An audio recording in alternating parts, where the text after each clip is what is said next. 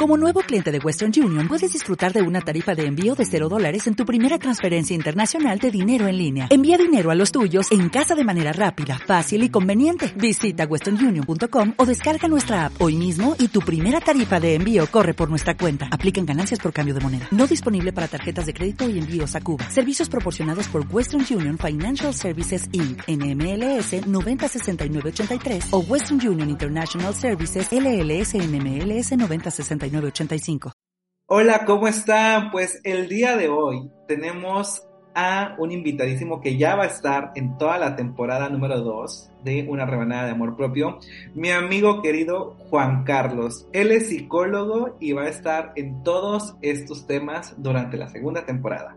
Y justamente el día de hoy tenemos un tema padrísimo que se llama Me quedo o me voy. Claves para salir de una relación tóxica. Bienvenido Juan Carlos, ¿cómo estás? Hola, gracias, gracias. Estoy muy bien, me encuentro muy contento. Gracias por la oportunidad para poder colaborar. La verdad es que va a ser una experiencia increíble. Oye Juan Carlos, y ahorita que estamos hablando de relaciones tóxicas, porque estamos en el mes del amor y la amistad, cuéntanos, ¿cuántas situaciones de relaciones tóxicas has tenido, no, que, no de, carácter personal, sino que hayas conocido en la vida? Cuéntanos un poquito para que la gente también conozca un poco de esto. Claro que sí, relaciones tóxicas. Híjole, qué fuerte está el tema de hoy. La verdad es que si hablamos de la cuestión personal, porque no, no, no tenemos ninguna reserva, claro que hemos vivido relaciones tóxicas. Y como, como terapeuta, pues también hemos acompañado a personas, hombres, mujeres, de todas las edades que han tenido una relación tóxica, porque considero que las relaciones tóxicas no solo son de pareja, también hay familiares, también hay laborales, también hay de amistades tóxicas.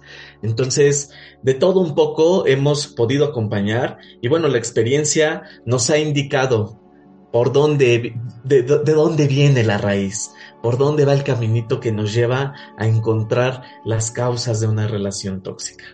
Fíjate que, que, incluso mucha gente ha de pensar y ha de decir, híjole, como uno está tan metido en el tema del desarrollo humano, en el tema de la mente, las emociones, y está bien romantizado decir, es que si tú eres psicólogo o que si tú eres terapeuta o que si tú eres esto, ya jamás te vas a meter en una relación tóxica. Y la verdad es que incluso a uno a veces se llega a perder pero la ventaja es que uno es más consciente a veces de estas situaciones y puede salir un poquito, pues ahora sí que más a flote que como lo estábamos manejando en el pasado, ¿no? Pero para eso, justamente vamos a hablar de las relaciones tóxicas el día de hoy. Y a ver, cuéntame un poquito, Juan Carlos, ¿qué es una relación tóxica para ti?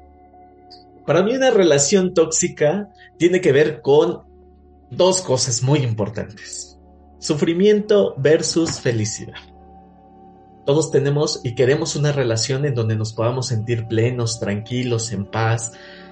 La, la, cuestión social nos dice una pareja te ayuda, te empuja, te construye, hacen cosas juntos. Pero también está la otra parte del sufrimiento. Cuando sufro por cosas que me, que me pasan, por cosas que vivimos, y entonces desde mi punto de vista, esta relación tóxica es toda aquella que genera un sufrimiento en la persona y que de alguna u otra forma es inequitativa. Cuando uno sufre más que el otro.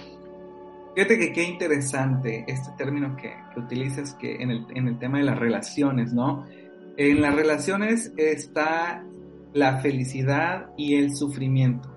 Y aquí queremos que también la gente no se clave tanto también con el tema de que, híjoles, nunca voy a sufrir en la vida, nunca voy a sufrir en la vida eh, en mis relaciones de pareja o, todas mis relaciones tienen que ser súper bonitas porque si no son bonitas son tóxicas. Aguas. Estamos hablando de un tema muy específico que es una relación tóxica. En el amor, eh, en las relaciones de tipo romántico, claro que vas a sufrir y ese es un tema que yo siempre se los digo a, las personas con las que tengo conferencias, siempre les digo, a ver, cuando aceptas el amor, aceptas también el sufrimiento. Y no es porque vayas a sufrir, porque te vayan a, violentar todo el tiempo, pero pues el amor también tiene sus matices. Aquí lo importante, Juan Carlos, y a lo mejor tú me vas a poder retroalimentar, es cuando ese sufrimiento se vuelve algo crónico, algo que no puedo parar o algo que realmente está dañando mi vida. ¿Cuándo podemos saber que estoy en una relación tóxica? Sí, qué importante conocer esas banderitas rojas de cuando estoy en una relación tóxica. Fíjate que... Famosas red flags, ¿no? Claro, o sea, o pones atención o pones atención. Aquí no hay más. Y entonces, en esta historia de, de relaciones, pues detecta en dónde no te sientes a gusto, en dónde has cedido un poco más, en dónde ya sientes que tú estás dando más que la otra persona en tu relación. Entonces, desde ahí comienza. Cuando yo ya no me siento del todo plena, del todo pleno, y entonces comenzamos a tener eh, esta inseguridad del ¿estaré haciendo bien? Claro, y fíjate, y es algo que también yo siempre, yo siempre cuestiono a las personas cuando me dicen, es que tengo este problema, y como yo trabajo en temas de salud mental, siempre llega constantemente las personas diciendo, es que tengo ansiedad, es que tengo depresión, o el tipo, es que tengo eh, TOC, cuando, híjole, hablar de salud mental, pues es un tema súper eh, adentrado y muy profundo, que bueno, ahorita no me quiero meter, pero en el tema de relaciones tóxicas, a ver, y esta es una pregunta súper, súper clave. ¿Cuándo saber si es un problema? Y yo siempre lo pongo. Es un problema cuando te imposibilita de hacer las, las acciones en tu día a día, de quitarte la tranquilidad, de quitarte eh, ese sentido de plenitud o simplemente de imposibilitarte para llevar una vida cotidiana que normalmente llevarías si no estuvieras en una relación tóxica, ¿no? Entonces, Primero y primer, primer pregunta que yo me haría es, ¿mi relación actual me está dejando ser yo mismo o yo misma? ¿O de plano ya no soy o ya no sé ni quién soy ni qué estoy haciendo en mi vida porque estar en esta relación me está causando simplemente problemas que posibilitan mi vida social, mi vida laboral o mi vida familiar, ¿no? Y en ese sentido es como el, primer punto clave que yo podría poner sobre la mesa para una relación tóxica. ¿Tú qué dices respecto a esto, Juan Carlos? Fíjate que eh, la cuestión de, cómo detectar si, si en mi relación es tóxica o no, creo que cuando comienzas a pensar, ¿será este un problema? sí, sí es un problema. Amiga, date cuenta. ya lo estás pensando, ya te está llevando hacia otro nivel de conciencia de decir, creo, ¿será este acaso un problema? Pues sí, no te lo preguntes.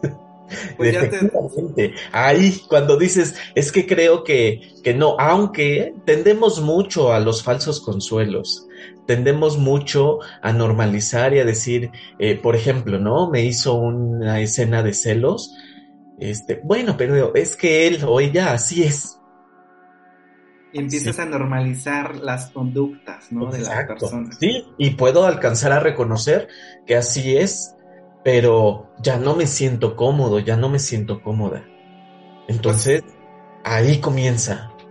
En las limitantes, ¿no? Eh, en el, eh, esas, yo, yo le llamo las pequeñas microviolencias, ¿no? Que, que, vamos comenzando, que vamos permitiendo poco a poquito, que si de repente vas a una fiesta y te dicen, ay, es que te ves un poquito gordita o gordito con esa playera, o ay, es que ¿por qué te hiciste esto? O ay, ¿o por qué te hiciste lo otro?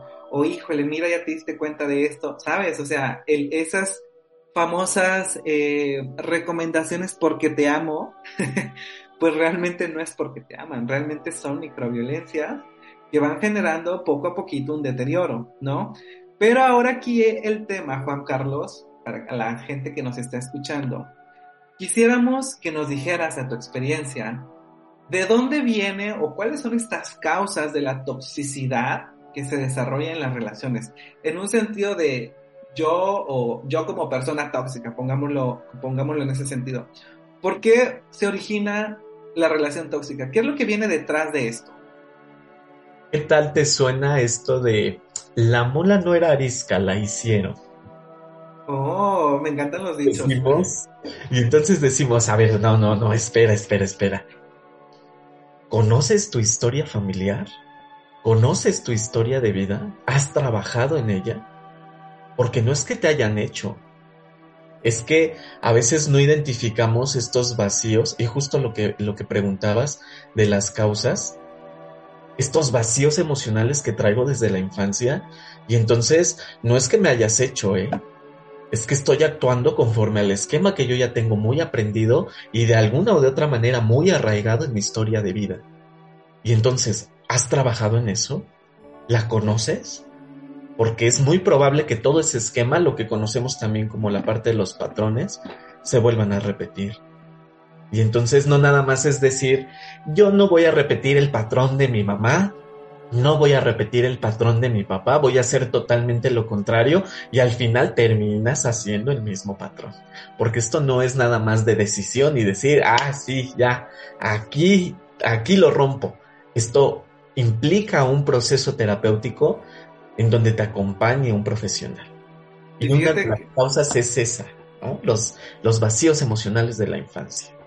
Fíjate qué interesante conocer el pasado de las personas. Y es algo que creo yo que deberíamos de, de, poner en práctica todas las personas que queremos iniciar una relación de tipo romántico.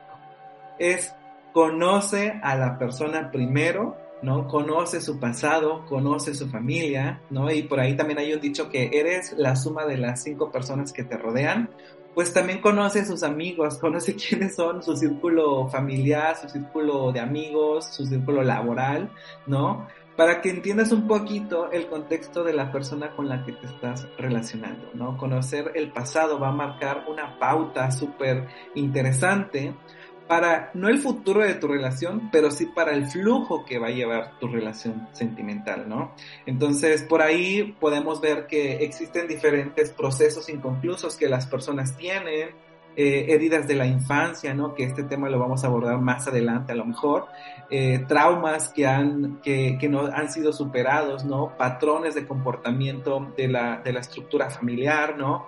Eh, violencia a lo mejor que la persona pudo vivir eh, con su familia, que hoy en día él, él, o ella la normalizan y, y, la aplican en su relación y es cuando esto se vuelve una relación tóxica, ¿no, Juan Carlos? Así es, y entonces, pues fíjate que la historia familiar va a definir muchas cosas.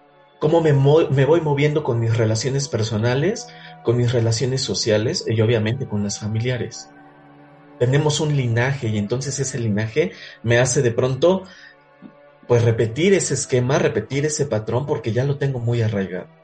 A eso júntale que de pronto nuestra historia de vida tenemos precisamente algunos traumas que me hacen tener una baja autoestima. Y entonces, con lo que llegue estoy de acuerdo. Como me trate está bien. El caso es tener a alguien. Y ahí comienza también una situación de dependencia. Fíjate que que esto que mencionas de, del tema de la autoestima, pues ahora sí que románticamente como normalizamos otra vez el tema del amor propio, ¿no? Y que lo escuchamos en miles de podcasts y entrevistas y contenidos de Instagram, pues el dicho este de, si no te amas a ti mismo, ¿cómo vas a amar a alguien más? Y aunque es muy romántico el tema, obviamente a veces puedes amar a, a una persona sin amarte tanto a ti mismo, pero Fíjate el papel que tiene el conocerte a ti mismo primero, el saber cuáles son tus, tus fortalezas, tus debilidades, cuáles son eh, tus criterios emocionales, cuáles son tus carencias, cuáles son tus necesidades, para poder tener una plena conciencia de decisión en tus relaciones, no solo del tipo romántico, sino en tus relaciones laborales, tus relaciones con amigos, ¿no? Porque si no, ahora sí que voy a decir una palabra, pero vas a terminar recibiendo puro, o más bien eligiendo puro cascajo, ¿no? En tu vida, puro lagartijo. Y, y pues vas a terminar también diciendo, pues es que esto es para lo que me alcanzó. Y no, déjame decirte que no es para lo que te alcanzó, es para lo que tú y a tu conciencia decidieron elegir. Y aquí es donde vuelvo a repetir la importancia de trabajar ya sea en terapia, ya sea con un terapeuta, con un psicólogo, con un psiquiatra, con cualquier personal de, de, la salud mental, para poder reconstruirte y mejorar esa percepción que tienes de ti mismo o de ti misma. Porque cuando tienes una naturaleza tan real y tan consciente de lo que tú eres, pues tienes esa facultad de decidir, híjole, vi, estoy conociendo a esta persona y vi estos detalles y vi esto y lo otro, vas a tener la facultad para poder decir, no, ¿sabes qué, chiquito o chiquita? Yo contigo no. ¿Por qué? Porque me quiero, porque me amo y porque sé lo que quiero y lo que no quiero en mi vida, ¿no? Entonces, la importancia ahora sí del amor propio, ¿no? Exactamente. Y sabes, eh, a mi consultorio llegan muchas personas y de pronto hablando esto de lo que quiero y lo que no quiero, a veces cuesta muchísimo trabajo identificar lo que, lo que sí quiero, porque obviamente tengo vacíos y no lo he trabajado de, del todo y pues ahí tengo un área de oportunidad. Pero por lo menos en el proceso terapéutico, lo que yo les, les comento y les acompaño es para que identifiquen lo que no quieren y entonces, por lo menos, si no sabes lo que quieres, pues identifica lo que no quieres. ¿Qué no quieres? No quieres a una persona en tu vida que sea mentirosa, que sea celosa, que sea posesiva, que te haga sentir menos. Por lo menos identifica eso que no quieres, para que lo puedas transformar a lo que sí quiero. No quiero una relación basada en las mentiras. Entonces quiero una relación honesta y lo vamos transformando a lo largo del proceso, pero es a partir de conocerme. Hay muchísimas personas, Luis, y no me vas a dejar mentir, que de pronto les preguntas, oye, ¿y cuál es tu comida favorita? ¿Y cuál es tu color favorito? ¿Y qué prefieres, playa o bosque? ¿Y qué prefieres, frío o calor? Y a veces ni siquiera tienen una respuesta clara para esas preguntas.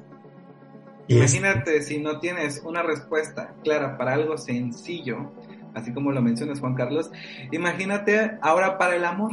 Pues vas a decir, a ver, ¿cómo, ¿cuál es el hombre que tú quisieras?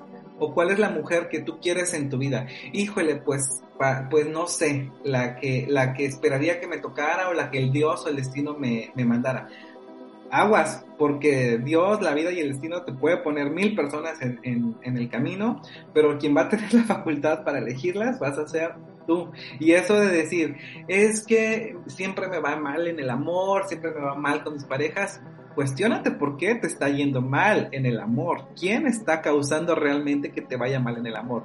¿Tú, la vida, el universo, Dios o quién lo está causando, no? Exacto.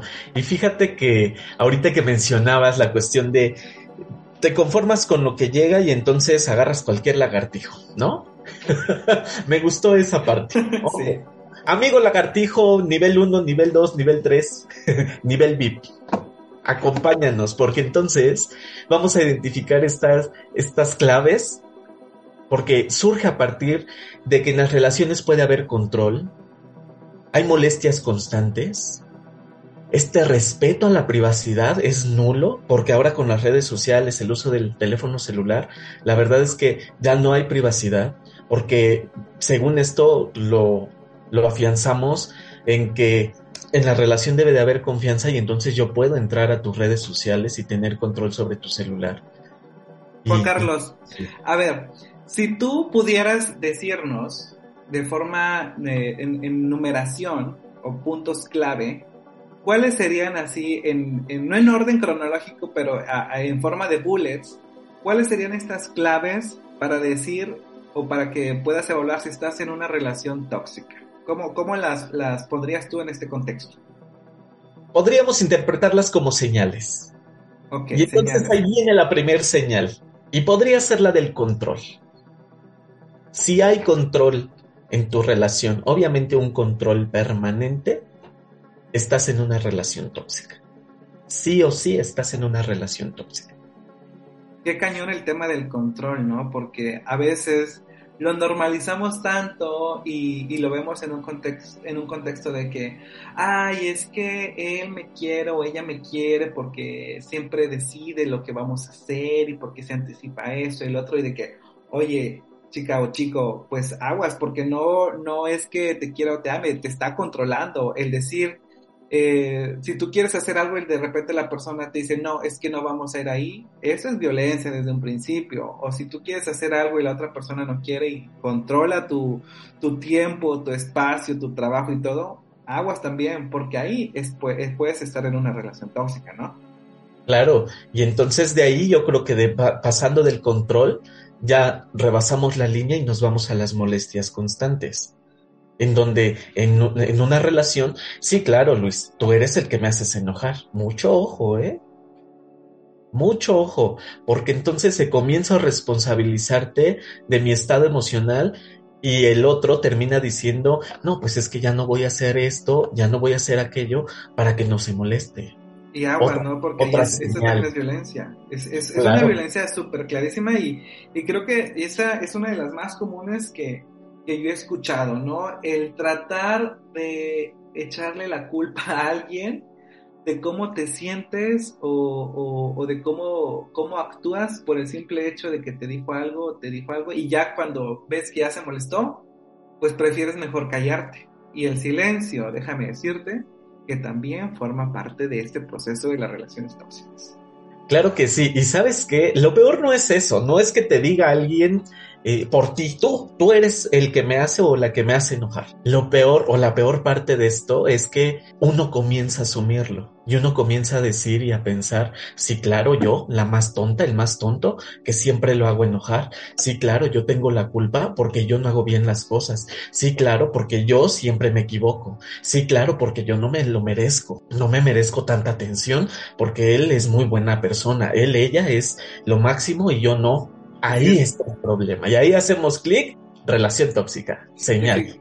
Y fíjate que ahí, Juan Carlos, en esto que mencionas, cómo también va a impactar a nuestra atmósfera social, porque empieza de cierta forma a dañar tu autoestima y a creerte ese papel que no eres, de decir, tú eres, yo soy la tonta o yo soy el tonto, y él es el máximo y él es el guau, o ella es la guau, y yo soy la que hace las cosas mal.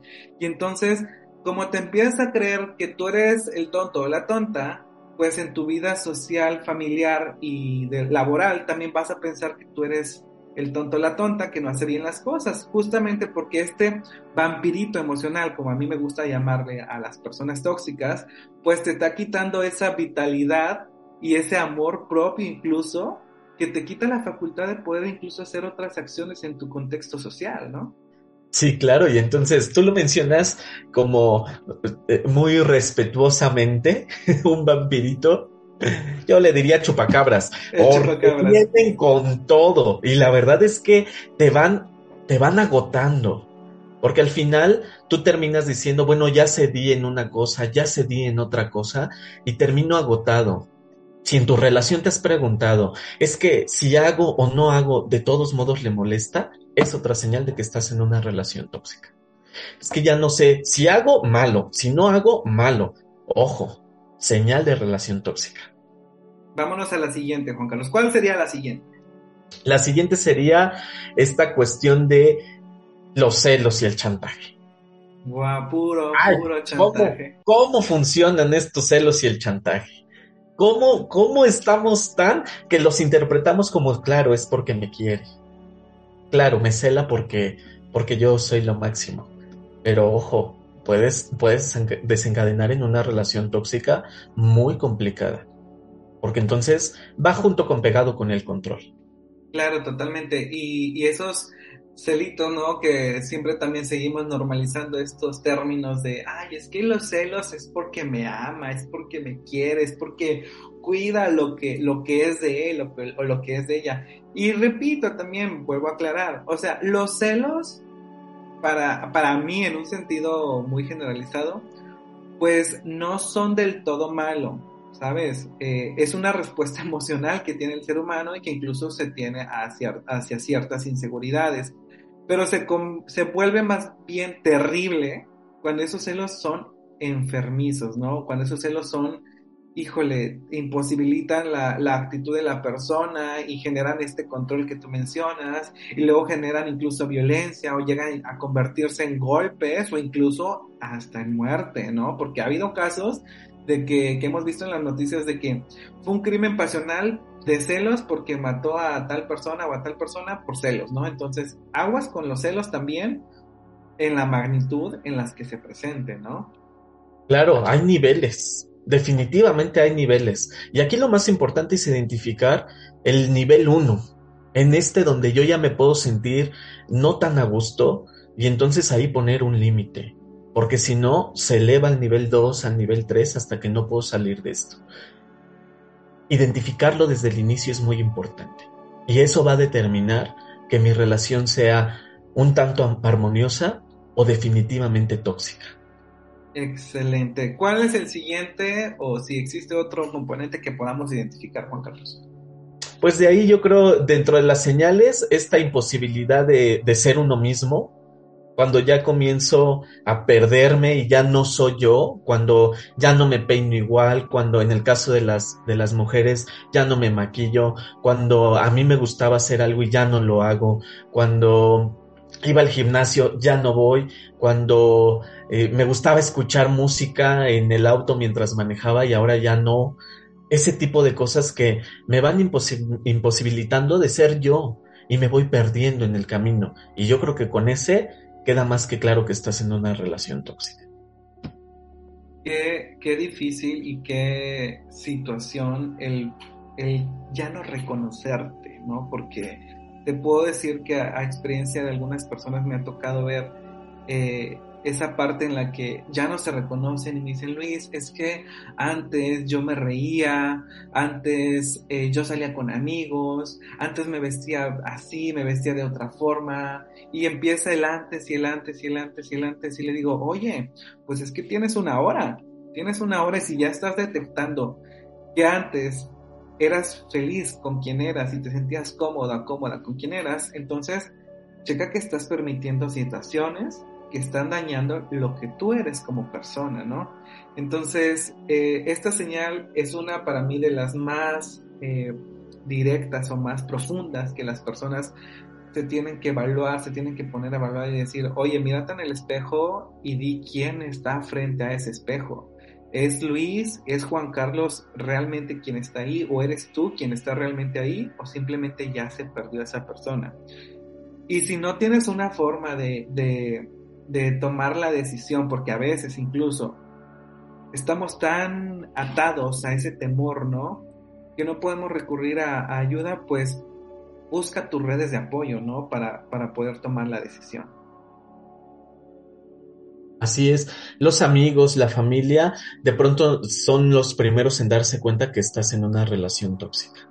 Desde fuera siempre va a ser más fácil identificarlo, siempre es más fácil eh, observar al resto y bueno, a, partir de eso, pues uno puede ir comprendiendo. Es importante que esas relaciones se, se vean fortalecidas porque al final es una red de apoyo. Así es, Juan Carlos. Y ahora, ya para terminar este, este episodio, Juan Carlos, danos o, o pongamos en contexto estas recomendaciones que podíamos seguir para poder salir de una relación tóxica. ¿Cuál sería el primer paso?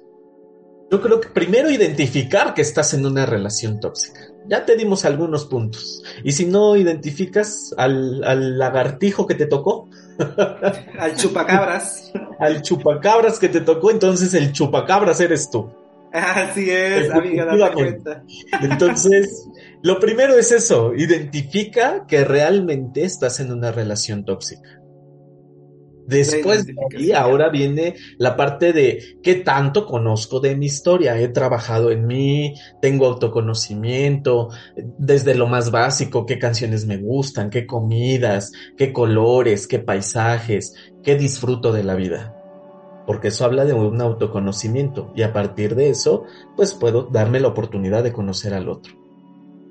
La siguiente es que no haya mentiras. La base de una relación debe de ser en honestidad.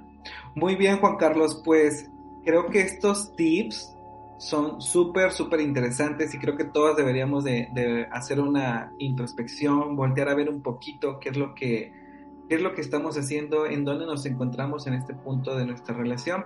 Y claro, también no romantizar todo como una relación tóxica, ¿verdad? No vayas a decir que ya porque eh, te peleaste con tu esposo, con tu novio o tu novia, eh, ya estás en una relación tóxica. No, acuérdate siempre los puntos que hemos mencionado, que es identifica si te estás perdiendo a ti mismo, si tu círculo, familiar o laboral está siendo afectado, eh, hay violencia, microviolencias o en general violencia. Esto es parte indicador de una relación tóxica. Entonces, ahora sí que a veces sabemos que es muy difícil tomar la decisión Sabemos que es un proceso arduo para poder salir de una relación tóxica, pero como ya lo mencionamos, agárrate de estos muros, que estos muros o estos postes de vida son tu familia, tus amigos, tu vecino, tu mejor amiga o, tu mamá o tu papá y apóyate sobre ellos o sobre ellas y toma la decisión. Y si sientes que aún así no puedes, ve con un profesional de la salud, ve con un psicólogo, ve con un terapeuta, contáctanos a nosotros. Eh, Juan Carlos es psicólogo y, y él también te puede apoyar y con mucho gusto te vamos a ayudar a salir de esta relación tóxica, ¿no? Entonces, esa es mi recomendación para, para todos ustedes que están escuchando este episodio. Y pues ahora sí que a veces las decisiones son difíciles, pero no imposibles. Así que hay que agarrar un poquito de valor en esa, en ese, en ese, mm, ¿cómo se dice? En este embrujo de emociones que tenemos, pero siempre hay una lucecita, ¿no, Juan Carlos? Claro que sí. Recuerda que la terapia, y la terapia, hay que convertirlo en un estilo de vida. Ya estamos en otro siglo, definitivamente, en donde podemos identificar que no solo los que están locos van a terapia o que el psicólogo está más loco que uno. Tal vez sí, pero a veces, no siempre. Entonces, convertir la parte de, un acompañamiento psicoterapéutico, hay que convertirlo en un estilo de vida, así como vamos al dentista, como vamos al doctor, y no esperar obviamente a que nos duela para asistir. Hay que hacerlo porque todos requerimos de este acompañamiento, porque la finalidad es elevar nuestro nivel de conciencia para, en este caso, lo que nos demanda el tema es generar relaciones sanas y comienza por uno mismo. Así es, totalmente. Y bueno, pues para terminar, yo solamente te voy a, les voy a recomendar dos libros que a mí me encantan. El primero se llama Los Límites del Amor de Walter Rizzo y el segundo también de Walter Rizzo se llama Amar o Depender. Esas son mis recomendaciones del día de hoy en el tema de relaciones tóxicas. Juan Carlos, ¿qué libro, serie, canción nos recomendarías en este episodio? Hay una canción y quiero hacer énfasis en el grupo, más bien en el dueto, porque la canción es de Pimpinela. Y entonces sabemos que sus canciones son muy tóxicas. muy tóxicas, harto tóxicas. Y entonces también tienen una canción que me llamó mucho la atención cuando la escuché, porque se llama Primero yo. Y en esta canción habla precisamente del no ceder ante otra persona, del no cumplir los deseos de alguien más, sino que primero soy yo. Recuerda, amiga, amigo que nos escuchas, primero eres tú. La clave para que tengas una relación sana comienza si tú tienes una relación sana contigo mismo, contigo mismo. Si no, no hay manera. Si no, no hay por dónde. Y si aún con esto no lo identificas, busca ayuda. Es sano reconocer que no podemos todo en esta vida solos. Necesitamos alguien que nos dé un pequeño empujón con la finalidad de seguir creciendo. Y esa es mi recomendación. Primero yo, de Pimpinela. Excelente, Juan Carlos. Pues ya nos escucharon. Este episodio estuvo increíble. Y pues sigan al pendiente de, de todos los episodios. Recuerden que es un episodio nuevo todos los martes. Y pues por aquí nos vemos en una rebanada de amor propio. Disfruten el 14 de febrero. No solamente se disfruta con eh, pareja, se disfruta con amigos, se disfruta con familia, con los compañeros de trabajo y si no, como ya lo dijimos una y otra vez, disfrútalo contigo mismo o contigo misma. Así que pues gracias Juan Carlos, obviamente Juan Carlos va a estar en toda la temporada, es colaborador de este podcast y pues aquí los vemos en el siguiente capítulo. Gracias Juan Carlos, ¿algo que quieras decir para despedirnos? Sí, nada más como una pequeña reflexión. Si no tenemos eh, familia, si no tenemos pareja, este 14 de febrero, pues ten una cita contigo misma, contigo mismo. Regálate una ida al cine, regálate un café, regálate un, baño en tina. Ten una cita contigo, disfruta este martes porque está increíble y nos vemos la siguiente, más bien nos escuchamos la siguiente semana. Así es, nos vemos pronto. claro que sí. Y pues bueno, mil gracias y ya saben, que nos vemos en una rebanada de amor propio. Hasta luego. Chao.